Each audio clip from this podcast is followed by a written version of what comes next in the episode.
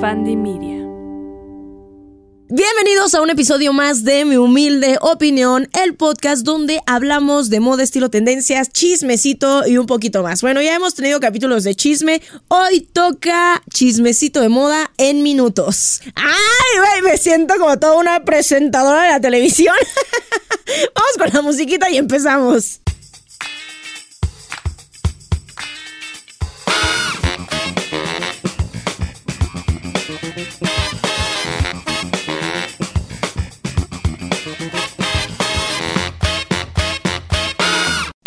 Pues hoy toca un capítulo más de Historia de la Moda en Minutos. Esta nueva sección donde hablamos, donde le doy voz a esas historias que, bueno, ya encuentran por todos lados. Quiero aclarar, yo no soy historiadora de la moda. Ojalá algún día se nos haga hacer un buen, buen, buen curso, un buen máster. Ojalá, Dios mediante, échenme sus buenas vibras. No soy historiadora del arte. No, no, no, yo soy una humilde servidora que le gusta mucho la moda, que le gusta mucho leer, que ha llevado por años esto y pues les quiere contar de su voz, porque a lo mejor hay alguien por ahí que le llama esta curiosidad y que ustedes ya después de aquí, bueno, los impulsa a buscar más, inspirarse más, ¿no? Entonces, aclarando ese punto, vamos a empezar con el capítulo de hoy que le toca a alguien muy especial en la moda.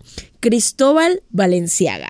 Ay, Amix, el arquitecto de la moda, uno de los grandes representantes del siglo XX para la historia de la moda y para la nueva imagen de la mujer moderna, que junto con un chingo de compas, amistades y otros diseñadores transformaron todo el estilo de la mujer moderna y que incluso muchas de sus siluetas nos acompañan hasta nuestros años. Sí, ahorita vamos a dar un recorrido por todo lo que es Cristóbal Valenciaga, ensalzar y enaltecer su nombre. Y pues sí, Amex, pues sí, vamos a tocar a lo mejor un poco algunos de los escandalitos, no, no, no, que mancharon su apellido, pero no olvidar que el legado que Cristóbal dejó como diseñador de modas fue realmente importante para el mundo de la moda y para el estilo de las personas. Muy bien, vamos a tomar todas nuestras notitas, todas nuestras anotaciones y las fechas claras. Muy bien, para empezar con esto. Pues Cristóbal Valenciaga e Izarrigue nace el 21 de enero de 1895. ¡Ay, ese güey y yo hubiéramos, miren, hecho nuestros cumpleaños juntos porque yo nací el 18 de enero! A mí todavía me tocó ser Capricornio. Creo que no sé si todavía es Capricornio o ya le tocó ser Acuario. Él fluía con el agua, sexapila acá. Ay, ay, ay. Bueno, yo fíjense que le estoy haciendo la mamada. Yo no sé nada de eso de los zodiacos, nada más lo que medio me he aprendido en redes. Es que ahora ya aparece algo básico de los estudios básicos de primaria y secundaria saber del zodiaco, porque si no, no estás actualizado. En fin, continuemos. Perdonen estas interrupciones. Ahora sí, nace el 21 de enero de 1895 en Guetaria, en el País Vasco español. Su padre, José Valenciaga Basurto, era pescador y Martina, su madre, costurera. Mmm, chiquito. Ya sabíamos a dónde iba a terminar. O pescabas el camarón o te ponías a coser buenos vestidos. Qué bueno que el joven quiso coser vestidos. Fue el menor de cinco hermanos, pero al fallecer su padre, víctima de un accidente cerebrovascular, su madre se hizo cargo de su familia cosiendo para clientas adineradas. Desde pequeño, él soñaba con ser modisto y en sus ratos libres dibujaba grandes diseños que él diseñaba, se los daba a su mamá y muchas veces su mamá los cosía, o sea, ahora sí que los llevaba a la realidad y los vendía a alguna de sus clientas. O sea, eh, ya es que de verdad, cuando un niño tiene un don, se nota, se nota y hay que dejar que lo desarrolle. Mira, desde que Ancina, Ancina están de chiquitos. A los 13 años, la séptima marquesa de Casa de Torres, abuela de lo que sería la futura reina Fabiola de Bélgica, ella estaba un día de verano en Guetaria y se sintió conmovida ante las ansias que tenía el joven Cristóbal por aprender el oficio de la moda y decide plantearle un reto le entregó un trozo de tela junto a uno de sus más exclusivos vestidos con el objetivo de que él lo copiara y demostrara su talento.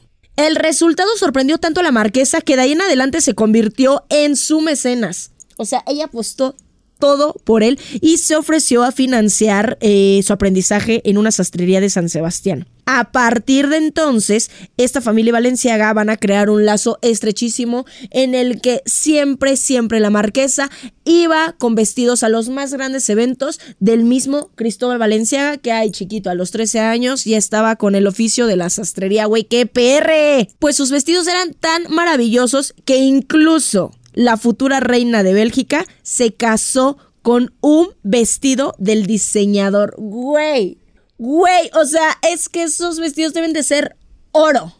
Oro puro. O sea, no, no, no. El valor de verdad que existe a través de esas piezas, o sea, es incontable. En 1911, él debuta en el almacén Au Louvre de París, en San Sebastián, donde perfecciona su corte, su sastrería y su francés. Y en la primavera de 1917, durante la Primera Guerra Mundial, que recordemos que en esa época había una gran presencia de ricos, de industriales, de aristócratas, de refugiados, que habían creado un mercado muy, muy, muy valioso en España, ¿no? Porque todos estaban refugiando ahí entonces es una época de mucha proliferación económica y eh, del inicio justamente como de un nuevo estilo en la moda. Entonces era súper importante. Es ahí donde Valenciaga presenta su primera colección y abre su primera casa de modas. Los años 20 fueron para él de verdad un periodo de mucho billete, ahora sí que muy prolífico pues muchas de las damas de la corte se iban a vestir con él, muchas de las mujeres esposas de políticos se iban a vestir con él y muchas también de las mujeres que estaban en la realeza española también iban a vestir con él. O sea, él fue un modisto tal que toda su fama fue de voz a voz, por lo menos en España, que fue donde inició. Valenciaga en ese entonces contaba con la asistencia de, lo voy a leer porque está cañón el nombre, Glazio Jaworowski de Eindville. Estoy segura que le madre el nombre al pobre joven, pero está muy difícil, güey. Quien, bueno, desempeñó un papel muy importante en la dirección y en la mano derecha de Cristóbal. Y esto hace que en 1927 este dúo abra una segunda casa que se llamaba Eisa Couture, con precios mucho más accesibles de lo que él daba a todas las señoras de la realeza. Y abre otras dos sucursales, una en Madrid y otra en Barcelona. Pero, pues cuando está ya la guerra civil española, él inteligentemente, honestamente, decide cerrar y trasladarse a París. Ahora sí que antes de que el pedo explotara más fuerte. Y es el 9 de agosto de 1937 donde eh, la Maison presenta su primera colección en un ambiente de gran clase, de mucha opulencia, con mucha elegancia. Y bueno, ahí es donde realmente se da como a conocer el trabajo de forma mucho más mundial lo que era Cristóbal Valenciaga. En ese entonces él presentó trajes de lana, capas, vestidos y hacía una propuesta de colores neutros para el día y graciosamente colores mucho más fuertes como el naranja, el rojo, el azul para la noche. Había vestidos con drapeados, había vestidos con volumen y había una silueta particular justamente en los diseños de Cristóbal que quedaban eh, plasmadas en hombros, en cinturas bajas y en lo largo y lo vaporoso de los vestidos. En sus diseños trabajó con cintas de satén, encajes, bordados, incrustaciones de nácar, hilos de oro, de plata, inspirados en el Greco, en Goya y en Velázquez, que eran parte de, de sus pintores favoritos. Y justamente estos diseños tan audaces fueron los que conquistaron a toda la audiencia parisina. Obviamente, yo siempre teniendo visión para la moda. Ese corte en especial de cintura baja y forma de globo, ¿no? Que así lo conocían, este corte súper amplio, se hizo súper, súper popular y desató una locura maravillosa para los amantes de la moda en ese momento. Para ese entonces no habían visto una silueta igual en vestidos de mujer. Después, bueno, Valenciaga supera otra guerra, la Segunda Guerra Mundial, a pesar del desabasto de suministros, de telas, de que en ese momento no era importante la moda, logra superarlo depurando y mejorando su estilo y haciendo justamente tanto puntadas como cortes como confecciones más puras y más sencillas, ¿no? O sea, dentro de esto ningún este diseño de Cristóbal Valenciaga es sencillo, pero dentro de esto él lo logra hacer justamente para poder economizar todo esto que ya la Segunda Guerra Mundial pues los había obligado a hacer. Pero en 1947 llega el New Look de Christian Dior y hace su entrada triunfal, ¿no? Y muchos se suman a esta tendencia que Christian Dior empieza a dirigir a inicios de los 50, excepto Cristóbal Valenciaga, que él, mira, no estaba mirando lo que estaban haciendo sus cuates, lo que estaba haciendo el de al lado. Él se enfocaba en lo que él quería hacer, todo un rebelde de la moda. De hecho, me encanta justamente esta parte cuando entrevistaron a Dior y a Chanel Decían, la alta costura es una gran orquesta que solo él sabe dirigir. Los demás solo seguimos sus indicaciones, decía Christian Dior. O sea, él era el máster de masters y súper respetado por todos los diseñadores. Y bueno, Coco Chanel, ¿no? Que era mucho más avara en sus elogios. Llegó a decir, ¿no? Que él era el único modisto entre todos ellos el único modisto, porque sabía a la perfección lo que era el patronaje, la sastrería, la confección, la costura. Él le metía mano absolutamente a todos sus vestidos de inicio al final. Diseñaba, bocetaba, dibujaba, confeccionaba. O sea, lo hacía. Bebé, ¿por qué lo tienes todo, bebé? Costura tengo, sastrería tengo, diseño tengo. Dinero también tengo y Dios me pone donde hay. Él lo tenía todo, bebé, lo tenía todo. Justamente su única pasión que este cuate tenía era su trabajo, era la moda. Y decían que a veces incluso pasaba días encerrado en su estudio sin comer, o sea, apenas si se enteraban de su existencia, de el enfoque que le ponía a cada uno de sus diseños y que no paraba de ahí hasta que el diseño estaba completamente perfeccionado. Él tenía una muy peculiar manera de mostrar la moda, ya que sus modelos no eran consideradas elegantes, ¿no? Para la época, eh, no eran consideradas como unos bellos cisnes, e, eran mujeres de cierta edad, eh, de cierta complexión, no eran ni altas ni eran delgadas, eran mujeres bastante reales porque él quería demostrar que su ropa ponía el valor al cuerpo de cualquiera de sus formas, que el valor justamente estaba en cómo portabas la prenda, no en cómo te veías con la prenda. O sea, era desde, desde ese entonces de verdad tenía mucha visión, era muy rebelde y muchos directores creativos han intentado justamente como que mantener según como esta visión que tenía Cristóbal, pero a mi parecer una visión bastante distorsionada de lo que yo creo que él quería demostrar, pero bueno, yo también pues quién soy para deducir eso, ¿no? No estoy en su cabeza. ¿Cuáles fueron los vestidos? ¿Cuáles fueron los cortes que están firmados por la visión de Cristóbal Valenciaga.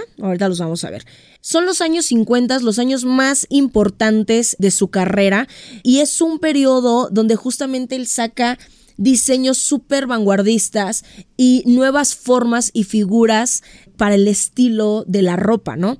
Entre ellos lanza eh, su línea barril en 1951, el vestido túnica en 1955, el vestido Baby Doll en 1958, el estilo semiajustado en 1960, el corte pavo real eh, que era más corto delante que atrás en 1961, sin olvidar pues su innovadora manga y forma de globo. Todas estas cosas, y los vamos a estar poniendo aquí en imágenes para quien lo esté viendo en YouTube, son las cosas que hicieron del estilo de Cristóbal Valenciaga todo un innovador y que trascendiera como uno de los grandes diseñadores y arquitectos de la moda del siglo XX. También hizo colecciones inspiradas en el siglo XVII, en el Segundo Imperio francés. Luego también hizo eh, figuras mucho más fluidas. Se inspiró en los trajes de luces, que son los trajes de los toreros, que no, no, no hay unas cosas que tiene Valenciaga y eso se los voy a enseñar en un libro que tengo especializado de él. Y es una cosa maravillosa y además ese libro también, de ese libro saqué pues bastante información para este capítulo, pero los diseños que hacía para mí inspirados en Goya son mis favoritos y los de El traje de luces, Dios mío, no, no, no, me recuerda tanto a Juan Gabriel, me recuerda, o sea, yo, yo lo veo y es como, ay, es que a, mi Juanga, de verdad que le hubieran puesto un chaquetón de estos de Valenciaga y él hubiera lucido, wow. ¿Qué tipo de personalidad tenía Cristóbal? Yo siento que detrás de un gran diseñador, de un gran persona, de cualquiera, es como, ¿cómo es en la vida real?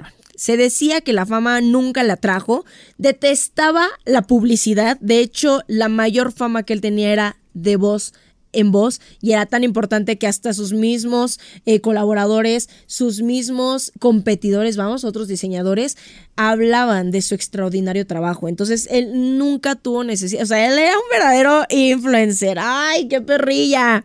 Y para él era muy, muy difícil explicar su obra y ser una figura eh, pública.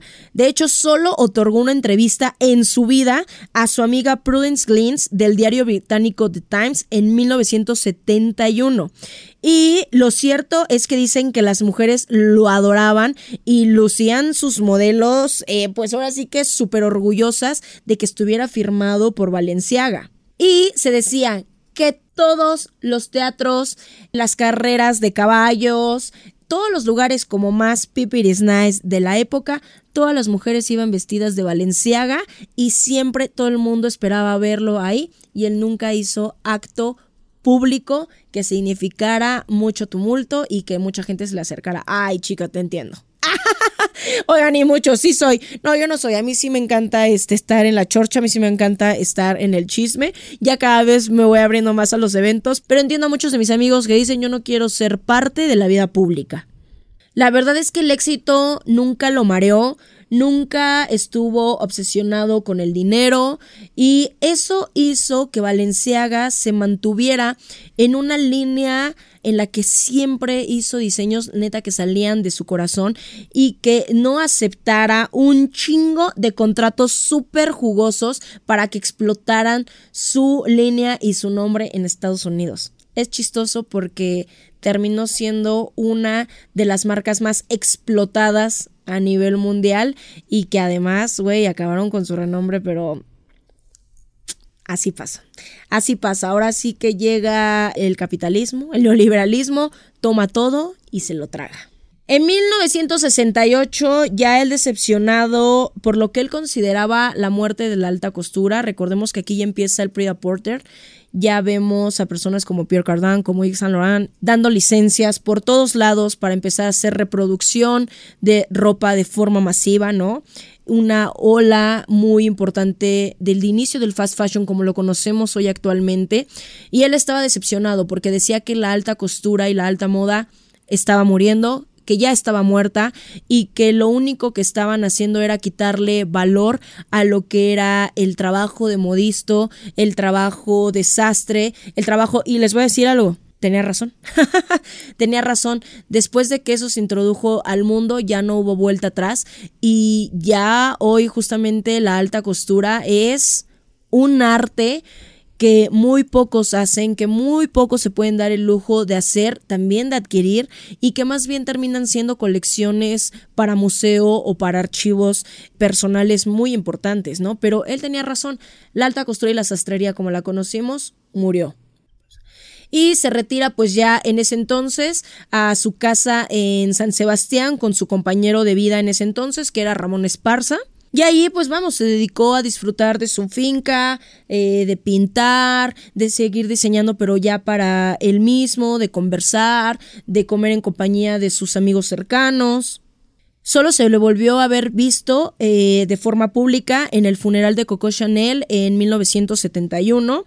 En ese inter también diseña el vestido de novia de Carmen Martínez de Bordeaux, duquesa de Cádiz, que era la nieta del dictador Franco. Nada más, pues mira, mi hijo, más te vale que le hicieras el diseño porque este con Francisco Franco era eh, bye, uno de los dictadores más potentes de toda la historia. Si a ustedes les interesa saber y ver cómo se veía la vida del generalísimo, ¿no? Como se le hacía conocer, hay una serie que yo empecé a ver de niña y que es una serie larguísima. Creo que hoy en día yo le perdí la pista, pero me tocó ver toda esa serie cuando estaba el franquismo en España y era, es una cosa súper interesante, pero como les digo, es creo que muy extensa, lleva años y toda esa familia, o sea, los personajes fueron creciendo con los años, tal, pero se llamaba Cuéntame cómo pasó de televisión española. Yo creo que ha de estar en algún, en algún lugar del internet o ha de estar en alguna plataforma, pero es una manera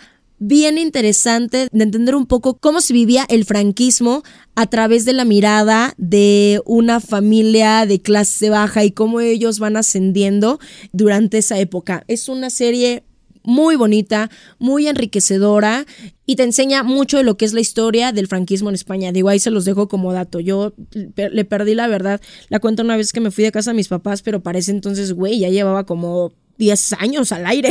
o sea, es una seriezota muy larga, pero por si se la quieren ir chutando de a poquito. Así de, miren, si se avientan, si se avientan Betty la Fea y Teresa de un centón, esa se la pueden aventar. y tiene más consistencia y también tiene drama y también es como una telenovela, pero muy interesante. Después de diseñar ese eh, vestido, ¿no? En 1972, pues la muerte le sobrevino un par de días después en Javea, en Alicante, España, donde eh, había ido de vacaciones. No estaba enfermo, este, ni se le conocía ningún tipo de padecimiento, ni mucho menos, pero bueno, el 23 de marzo de 1972 sufre un infarto al miocardio seguido de un paro cardíaco. Y eh, bueno, fue trasladado a un sanatorio ahí en Valencia donde fallece a los 77 años de edad. Fue inhumado en Guetaria, su pueblo natal, y el Women's Wear Daily, prestigioso diario de los profesionales de la moda, anunció solemne, el rey ha muerto. Nadie tuvo dudas de a quién se refería. Solamente tuvieron que poner eso para hacer saberle al mundo de la moda que el señor Cristóbal Valenciaga había muerto. Y bueno, amigos, pues después de que Cristóbal Sierra la idea de él era no volver a abrir la marca. Para él lo más importante justamente en su vida era la perfección en la costura, era la perfección en la confección, era tener un trabajo artístico y artesanal y él no quería volver a abrir su casa. Pero bueno, como ya lo, dijimos, pues el mundo es como es y un par de años después, Grupo Kering, que es uno de los grandes conglomerados de la moda actualmente, muy poderoso, tienen a muchas marcas en él, pues la toma y tratan de reabrirla y de darle como esta modernidad, ¿no? Muchos años trataron de revivir a la marca con un diseñador que se llamaba Nicolas Geskeyer algo así creo que se pronuncia, perdón, no, no, no, no sé exactamente. Y pues se mantuvo como en esa línea sofisticada y glamorosa que era Valenciaga, pero no tuvo el impacto tan grande que cuando Grupo Kering recluta a Dengma Basalia, ¿no? Yo ya había dicho que ya no iba a volver a hablar de él después de lo que pasó, pero esto es, a final de cuentas es parte de la historia de Valenciaga. Dengma Basalia como que llegó, según esto, a renovar la marca y fue una persona estratégicamente de verdad muy inteligente. O sea, en la cuestión de marketing, la verdad es que el tipo es bien, bien, bien inteligente y la idea de él era ser antimoda, según esto, casándose con la idea de lo que significaba la casa Cristóbal Valenciaga en sus inicios, ¿no? Que según él era como antimoda. No es que fuera antimoda, es que simplemente él hacía otro tipo de reglas. Entonces él justamente quería burlarse, Dengma Basalia quiere burlarse como de este mundo de la logomanía, de lo que es la moda glamurosa, elegante, ¿no? Según, según esto. Y bajo este contexto, pues empieza a hacer colecciones pues sí, sí, sí, sí, muy vanguardistas y que sacaban como mucho, o sea, de, esta percepción de lo que es una moda bonita, elegante, glamurosa.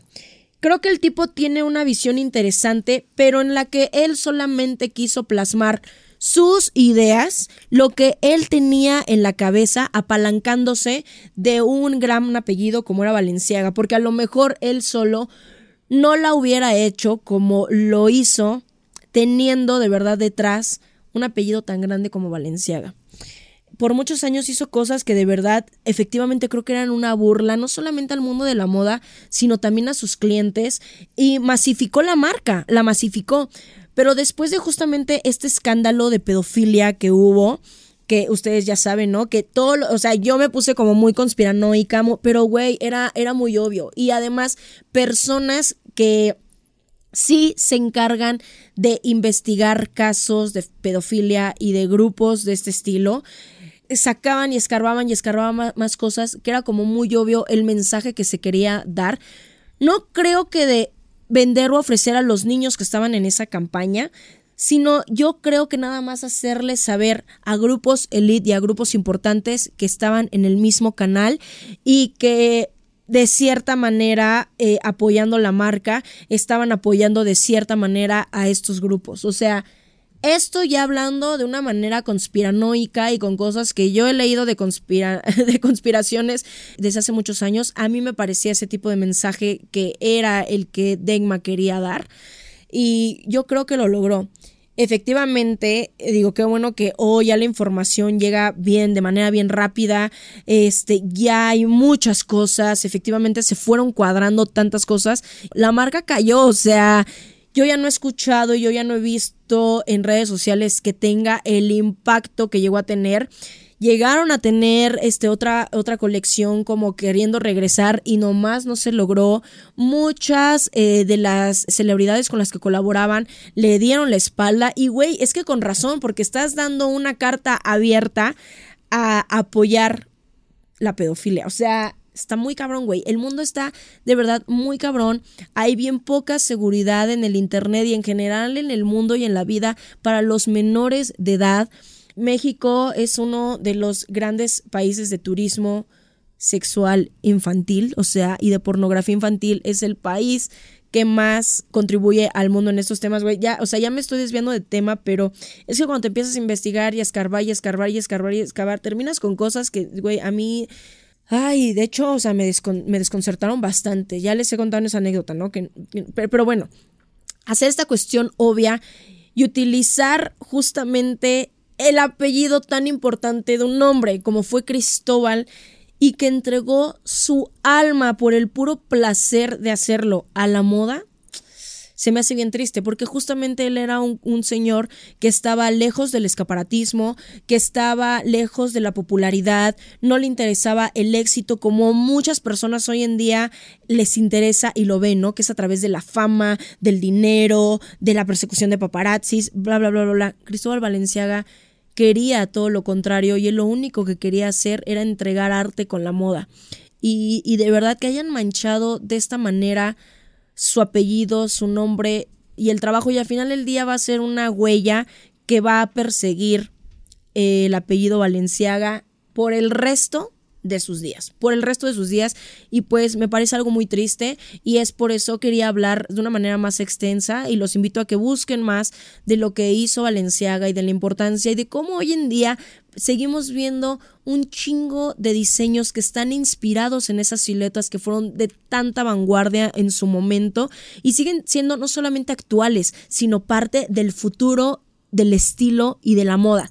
Es algo, la verdad, maravilloso y creo que nos debemos de quedar justamente con esta imagen que marcó y que hizo una diferencia en lo que se conocía como el glamour y la moda y lo hizo de una manera muy rebeldemente elegante. O sea, de una manera irreverente, pero sofisticada, pero con clase. Creo que eso es lo que, lo, que fue Valenciaga realmente, un, un revolucionario con clase y elegancia. Así yo lo dejo, el gran arquitecto de la moda. Amix, según yo, este, moda en minutos. Ahorita ya me volteé a ver nuestro querido Jero. ay, sí, tus minutos. Ay, sí, muy bien. Pues ya no fueron minutos, pero es que eh, de verdad que es apasionante el tema y pues Cristóbal tiene mucho, mucho, mucho, mucho por dar y yo según era mi lectura de 20 minutos, pero entre plática y plática, pues sale más. Ni modo, ni modo. Espero la verdad que, que les haya gustado, que lo hayan disfrutado, que hayan aprendido algo y que bueno, que lo compartan, que lo escuchen, que lo vean, donde sea que estén y que por supuesto esperen ansiosos el capítulo de la siguiente semana, como de que no. Espero que tengan un buen día, una bonita semana, una bonita vida. Nos escuchamos en un siguiente episodio. Bye.